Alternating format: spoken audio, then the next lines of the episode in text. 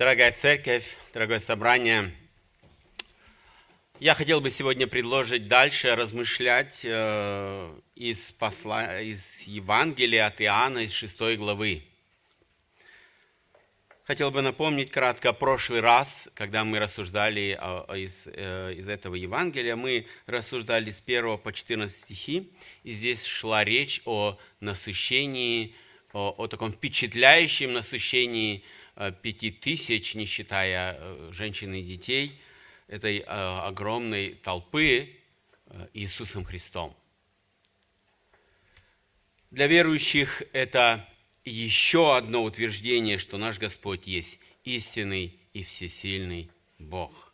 Для неверующих же это, это повод искать, искать оправдание для своего неверия, потому что очень-очень впечатляюще выглядит, и надо найти, наверное, да, трудно поискать себе оправдание. Знаете, я вспомнил э, несколько лет назад э, этот пример – Э, как один знаток Палестины и этого Ближнего Востока, э, он хотел объяснить вот это, э, как это могло произойти, что это же не может такого быть, никто такого не видел и не знает. И он говорит, предложил такую теорию раньше, раньше, когда-то раньше там были огромные печи, в той местности, где э, эти люди жили, около Вифсаиды, и там пекли огромные хлебы. Они были огромные, и так, что вот эти хлебы им э, хватило накормить всю эту толпу, вот этими пятьмю хлебами. Один, э, один внимательный читатель э, Библии э, спросил у него, а как же выглядел тот мальчик, у которого эти были пять хлебов? Действительно, иногда люди доходят э, до абсурда да, в своем измышлениях, да, нежелание верить тому, что написано, нежелание верить в Иисуса Христа, этому чуду, они выискивают и находят себе какие-то сомнительные, очень сомнительные оправдания. Сегодня я хотел бы предложить вам прочитать дальше, рассмотрим дальше, мы сперва прочитаем, потом будем рассуждать. Это с 14 стиха и по 21 включительно. Евангелие Иоанна, у кого есть Библия, пожалуйста, 6 глава, с 14 по 21. Тогда люди, видевшие чудо, сотворенное Иисусом, сказали, это истинно тот пророк, которому должно прийти в мир. Иисус же, узнав, что хотят прийти, нечаянно взять его и сделать царем, опять удалился на гору один. Когда же настал вечер, то ученики его сошли к морю. И, вошедшие в лодку, отправились на ту сторону моря, в Капернаум. Становилось темно, а Иисус не приходил к ним. Дул сильный ветер, и море волновалось. Проплывши около 25 или 30 стадий, они увидели Иисуса, идущего по морю, приближающегося к лодке, и испугались. Но он сказал им, «Это я, не бойтесь». Они хотели принять его в лодку, и тот час лодка пристала к берегу, куда плыли.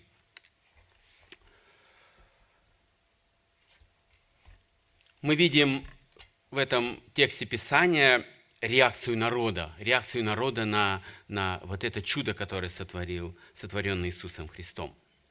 Они, они были готовы, они готовы были принять Иисуса Христа как обещанного Мессию, пророка, и на волне ликования привести его к власти. Иисус подходил по всем параметрам. Закон знал, лично скромен, обладая силой, обладал силой исцеления и насыщения. Такого кандидата лучше не сыскать. Мы здесь э, читали, прочитали, да, и они хотели нечаянно э, взять и сделать его царем. Наверное, это слово «нечаянно» в русском переводе – Э, слишком мягко сказано, да, нечаянно, это как бы, ну, мы понимаем, нечаянно, да, э, непреднамеренно так. Э, но в других переводах, в немецких переводах, в английских переводах, там стоит слово «насильно». Да. Насильно. Они хотели э, это с насилием сделать. Взять Иисуса Христа и поставить Его царем. Действительно, стать царем – это заманчиво сегодня. Это престижно, это славно покупаться в славе, когда тебя прославляют, когда тебя чтут все вокруг, все жители твоей страны и ближлежащих, наверное. Это почетно, но сегодня еще и накладно. В некоторых странах, чтобы стать первым лицом государства, быть, быть то царем или президентом, или как в таких странах еще называется первое лицо, для этого э, необходимы огромные денежные средства, чтобы провести вот эту предвыборную кампанию, которая называется у них марафон. Да? Это, это, это время, это, это умение даже да, раздавать э, большие, может, вполне и обещания, которые невыполнимы. Все это надо было уметь. Но Иисус Христос как раз подходил, Он, он этого не делал, и для них это был действительно лучший кандидат. Но у, у евреев было свое представление, свое представление о долгожданном Мессии. Они думали, что это должен быть царь и победитель, который свергнет римского орла. На их знаменах, да, вы, наверное, видели или в истории видели, э, когда не шли знамена Римской империи, там изображен был орел. И это вызывало у евреев неудовольствие, да, противление в их сердцах. И они ожидали, что этот царь и победитель, он, он прогонит ненавистников, ненавистных захватчиков из страны. Они думали, мы можем поставить способности и силу Христа для служения наших интересов, и тогда многое изменится.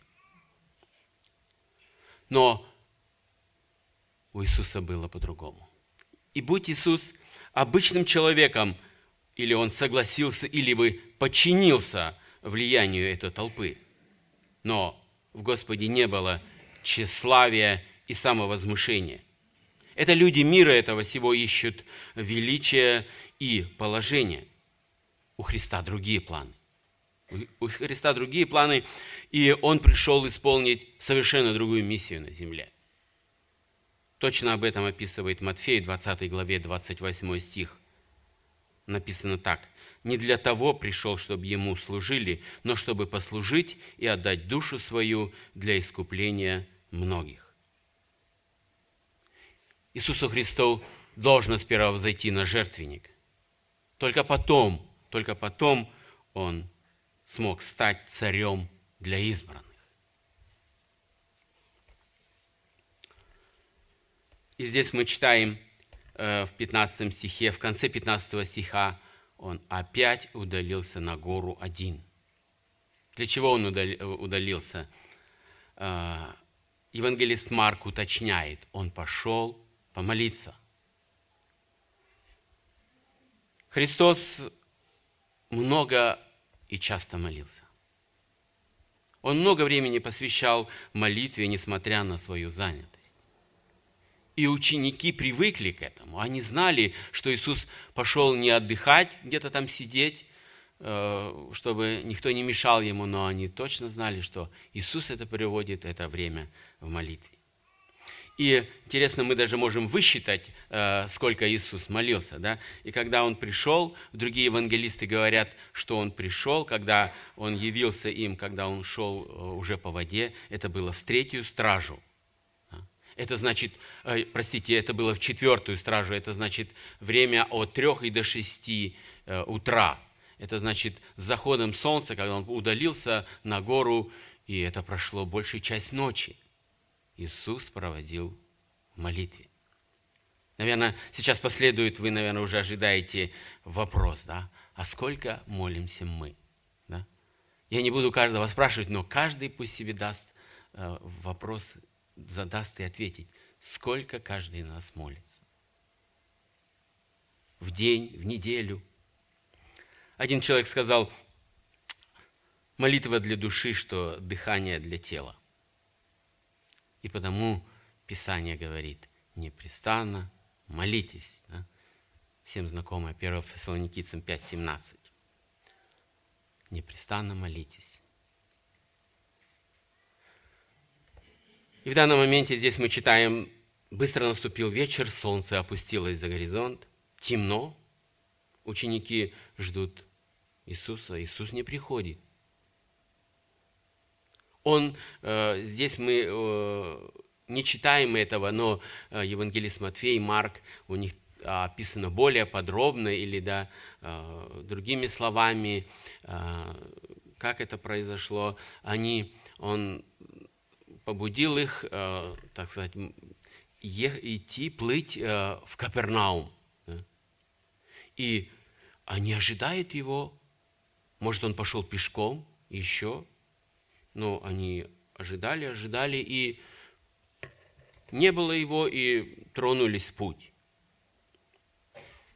В 18 стихе написано «Дул сильный ветер, и море волновалось». Мы говорим э, о Галилейском да, озере, море, хотя по, чисто по географически это озеро, действительно. Мы знаем, что такое море. Море должно быть соединено с другими морями или океанами. Но это, так как она ограничена, она называется море, но по своим параметрам, по размерам, она в длину примерно 20 и в ширину 10 километров, так э, приблизительно, то э, все, кто рядом жил, да, называли морем. Так же, как мы в Киргизии, когда жили, мы наши сыкуль не, не иначе как называли, как море. Да? Пошел на море купаться, да, или что-то, рыбу ловить. Так же и там да, было все называли море, потому что оно было впечатляющим и в тем, что она еще отличалась от других озер, что именно э, в этом Галилейском море или озере Э, совершались большие шторма и, и, и бури происходили, такие как ураганы, как э, действительно в океанах. Почему? Потому что причина была тому, э, озеро находится на ниже уровня 200 метров, вокруг, вокруг были холмы или горы, мы называем их, да, и воздух разряженный, который заходом солнца устремлялся вниз и там встречался с теплыми течениями, которые исходили от нагретой за день а, воды, и происходило вот это огромное завихрение. Да? Она вода бурлила, кипела, и, и были огромные волны. Наверное, кто-то, может быть, э, был и видел, находился в плавании, видел, что, какие ощущения, когда ты смотришь за борт, или даже еще боишься за борт смотреть, и что там происходит. Да? Действительно это впечатление. Ученики оказались бедствующие в плавании. Надо учесть, что ученики это, это не была группа э, каких-то туристов-дилетантов, которые первый раз э, оказались вот среди волн. Это были профессионалы. Это были профессионалы, которые другого не знали. Это их было место работы. Они добывали свой, так мы можем сказать, хлеб. Часть из них, они были профессиональными рыбаками, и они многократно встречались и, и со штормами, и бурями, и со всем, что происходит да, э, на воде. Но в данном существовании, в данном, в данном месте действительно для них это было неожиданно. Американский путешественник Томпсон, он описывает э, подобное виденное им. Он говорит, я видел, как поверхность озера бурлила, подобно воде в кипящем котле. Далее он описывает, э, какие порывы ветра там встречаются. Да? И он говорит, я ясно себе представлял, что испытывали ученики в эту ночь на этом море или озере, как мы говорим. Но самым замечательным в этом тексте, да, для меня лично, когда я исследовал его, в том, что Господь знал, что ученики э, терпят бедствие на воде, и Он приходит к ним на помощь. Вот это, это самое важное в рассматриваемом наш, нами сегодня тексте, что Господь пришел, приходит на помощь. Хотя сегодня тема нашей проповеди – хождение Иисуса Христа по воде – но самое главное, что помощь. Помощь от Господа. Псалмопевец говорит, помощь наша в имени Господа, сотворившим небо и землю. И в данной ситуации они как профессионалы или кто-то не хотел э, пасть лицом вниз или как-то с какой-то не с хорошей стороны показать себя, они молча гребли, э, веслами, хотя это мало помогало. При таком шторме весла, что такое парус, это абсолютно, он их еще и перевернет, если поставят да, парус. Но в данном моменте это мало что помогало. Никто не взывал, не просил, не роптал. Лодку бьет волнами, раскачивается с стороны в стороны. Мы, наверное, тоже можем представить, какие же были у них душевные переживания. Что творилось в их душе? Наверное, некоторые уже считали, сколько же осталось жить. Потому что в те времена у них не было ни плавательных жилетов, каких-то спасательных. Если человек ушел под воду в такой, да, он не успеет больше набрать воды, его следующая волна захлестнет, и он долго не сможет протерпеть, он пойдет ко дну.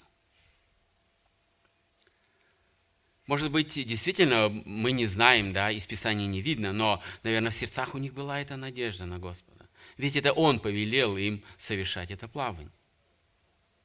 А Господу повинуется все и покоряется, тогда трудное становится легким, а невозможное возможно. Наверное, данное место Писания дает нам повод поразмышлять и о нашем бытии.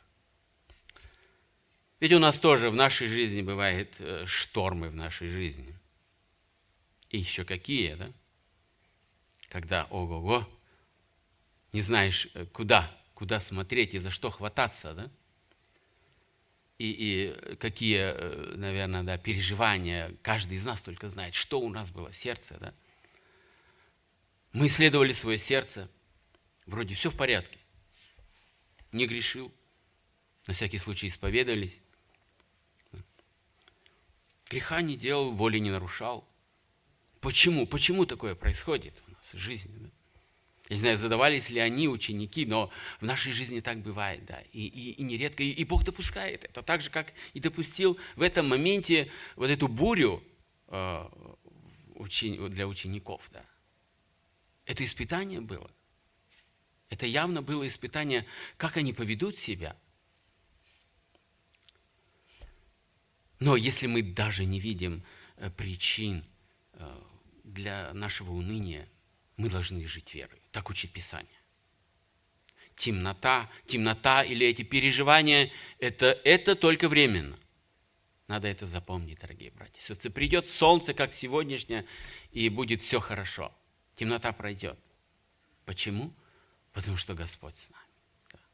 Потому что Господь помнит о своих и придет всегда на помощь и помощь придет его вовремя. Она будет своевременной помощью.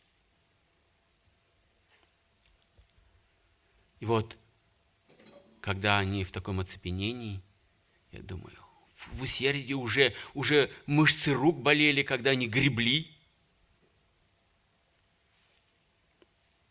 не уставая, и здесь случилось неожиданное. На то, что они никогда не рассчитывали. Иисус, Иисус идет по воде. Подобного человечества не знает. Чтобы без приспособлений наступать на воду.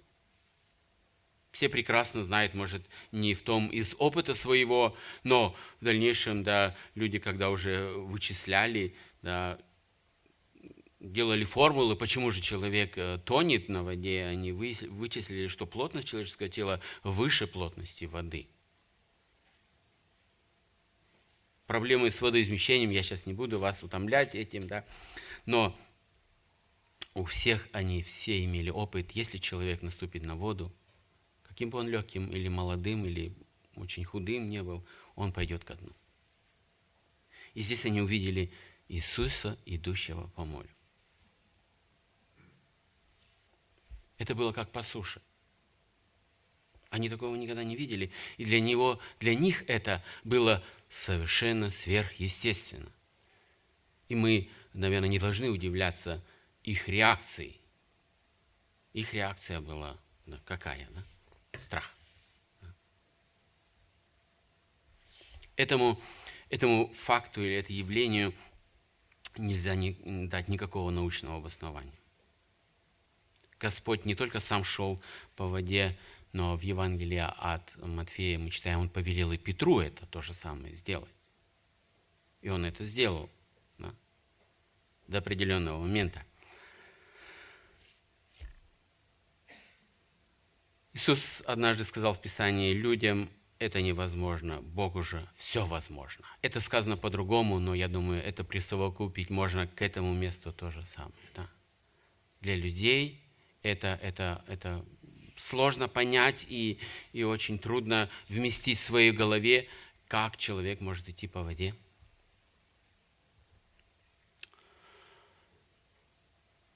Несколько лет назад, порядком было, я слышал и видел, как один а, профессор теологического факультета один, одного, из, э, одного из университетов юга нашей страны, человек, который призван э, учить или наставлять Писанию, он объяснял э, вот это место Писания. Оно было очень короткое, объяснение его. Все очень просто. Иисус шел по льду. Наверное, абсурднее нельзя придумать, да? И это профессор теологического факультета. Я могу себе представить, да? Я, да, я выключил, я не стал больше слушать его, да? тут же абсолютно не совпадает ни с чем, да. Как же плыли, как же шторм. Много на такой, да, на такой теории э, возникает э, сотни вопросов, да, на которые абсолютно не можно найти ответ. И действительно, это было для них э, что-то неестественное, да. Они увидели человека, идущего по воде. Они испугались Марк и, и, и, и, и Матфей пишут, они, они думали, что это призрак, демон какой-то, гений какой-то, который э, идет за ними, привидение какое-то, да, как мы сегодня называем. Но Иисус, надо еще отметить, да, а, необходимо отметить, с каким вниманием Он относится а, к чувствам своих учеников – он замечает в них страх. Он не только придет, идет им физически помочь как-то, но он ему и ведомо, что же, как, что они испытывают в своих душах, в сердцах своих. Я не могу, конечно, представить, что э, вот эти все сидящие в лодке ученики, они дрожали от страха. Да? Обычно страх да, сопровождается дрожанием, иногда даже и сознание теряют. Да? или оцепенением, когда человек не может двигаться. Но я не могу себе представить, что они просто дрожали, но они видели, он видел, что у них это был страх. Он говорит, не бойтесь. Перед вами не дух, не призрак. Это я. Очень коротко. Да? Это я. Посмотрите, как это примечательно. Он говорит, это всего лишь-то. Э, хотелось бы несколько слов сказать о, о страхе человеческом. Да? откуда он происходит. Наверное, уже многие знают, уже много раз мы слышали об этом, но я еще раз напомню. Его происхождение в далеком Эдемском саду. Когда Адам ответил Богу, он сам признался в этом, что у него есть страх. «Голос твой я услышал в раю и убоялся». Бытие 3.10. «Голос я твой услышал и убоялся». Он сам признался, что подписал себе приказ, да, или в том, что он сознался в том, что он согрешил. До того, как э, он не согрешил, у него страха не было. Он видел, он слышал, он был спокоен абсолютно. Но вот с грехом в жизнь человеческую, как наследство, пришел страх. У каждого человека есть страх. Да? У каждого. У вполне ему нормально психического человека есть страх. Хотя сегодня мы можем без привлечения сказать, что после грехопадения человеческое живет в страхе, в постоянном страхе. Одни боятся смерти и бедствий, другие войн и природных явлений, третьи безработицы или замкнутого пространства, но много-много можно этот перечень перечислять далее и далее. Столько разновидностей у страха. Но Иисус говорит, не бойтесь, это я. Перед ними их учитель. Нет повода для смущения. Они хорошо знали его голос, и он сделал свое дело. Я полагаю, что они успокоились, да? они Они знали, если Господь рядом, то все, то не будет никаких проблем. Страх – это источник мучения. И чем больше мы допускаем в нашу жизнь, тем сильнее он становится. Библия говорит о средстве, э, чтобы побороть этот страх. Вспомните последнюю э, серию проповеди, которую проводил наш брат Александр. Я так немножко подытожу. Противоядие страху человеческому – страх Божий. Противоядие страху человеческому – страх Божий.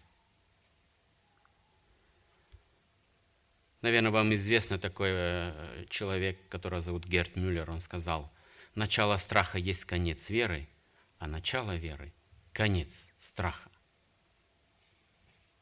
Для того, чтобы попасть на небеса, быть спасенным, необходима маленькая вера.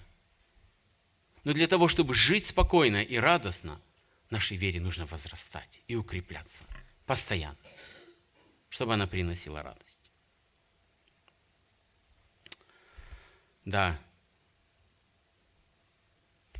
Ученики, ученики были, наверное, счастливы и радостны, да?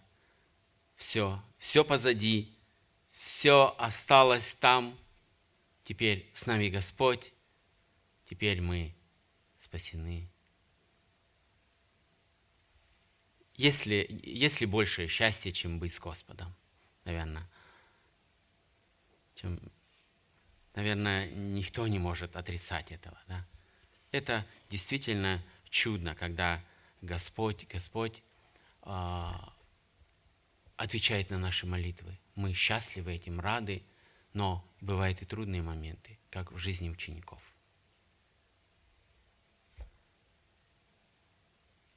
Ученики взяли его в лодку, и мы читаем в конце, и лодка тот час приплыла э, к другому сторону берега. Это, это, наверное, одно из самых тут сложных э, да, мест Священного Писания в этом тексте. Да, как же это могло случиться? Да? Или, или это еще одно чудо, которое совершил Господь, э, что когда Он вошел в лодку, многие, и я прочитал, что многие соглашаются с этим. Да? что только Иисус в лодку, и чудо, чудом они уже переплыли э, к другой стороне. И называют это еще одним чудом в этом. Да? Хотя то чудо, которое э, хождение по воде его называет пятым чудом.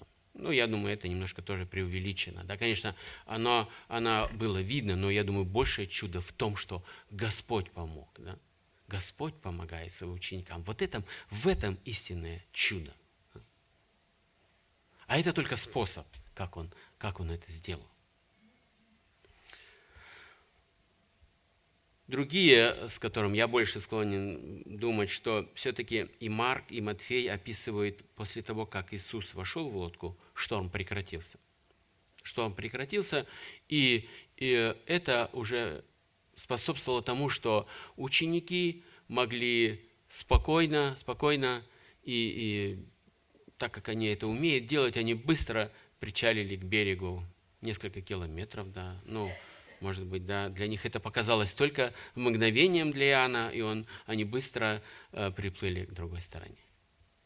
Остановились, и действительно, это, это, это поучительная история, не только не только для того, чтобы мы знали, а, что же, что же бывает в жизни людей верующих. Это как, как явное отображение нашей жизни. Христос пришел, если подытожить это, вот эту всю, это весь э, текст, Господь э, пришел в этот мир не для того, чтобы, чтобы стать э, царем и властелином здесь в физическом смысле слова – чтобы ему приносили дары, чтобы он издавал указы. Господь пришел для того, чтобы быть царем и повелителем в каждом сердце верующего. Тот, кто примет Господа Иисуса Христа, для того он царь и повелитель. Вот, вот, это, вот это план Господа. И Он притворил его в жизнь. Он умер. Он умер на кресте, Он заплатил за, за нас. Чтобы мы не умерли, Он за нас заплатил. Еще важный аспект – Господь заботится о своих детях. Он говорит в конце посла, э, простите, Евангелия от Матфея, «Вот я с вами во все дни до скончания века». Это еще раз подтверждение, что Господь с нами всегда. И в этом, и в этом э, тексте мы видим, да, что так оно произошло. Господь не оставил своих, Он есть царь, Он есть повелитель, и Он своих подданных, и о своих подданных Он печется. Это Его обещание, и Он его исполняет также и, соответственно, у нас, у нас как верующих, нет, нет причины трепетать от страха пред какими-то не было бы э, трудностями или переживаниями. И пусть Господь нам, на нас и нам поможет в дальнейшем доверять Ему все более и более, и чтобы вера наша возрастала, возрастала, и чтобы она донесла нас до вечности. Нашему Господу слава вечная, сегодня и в день Он. Аминь.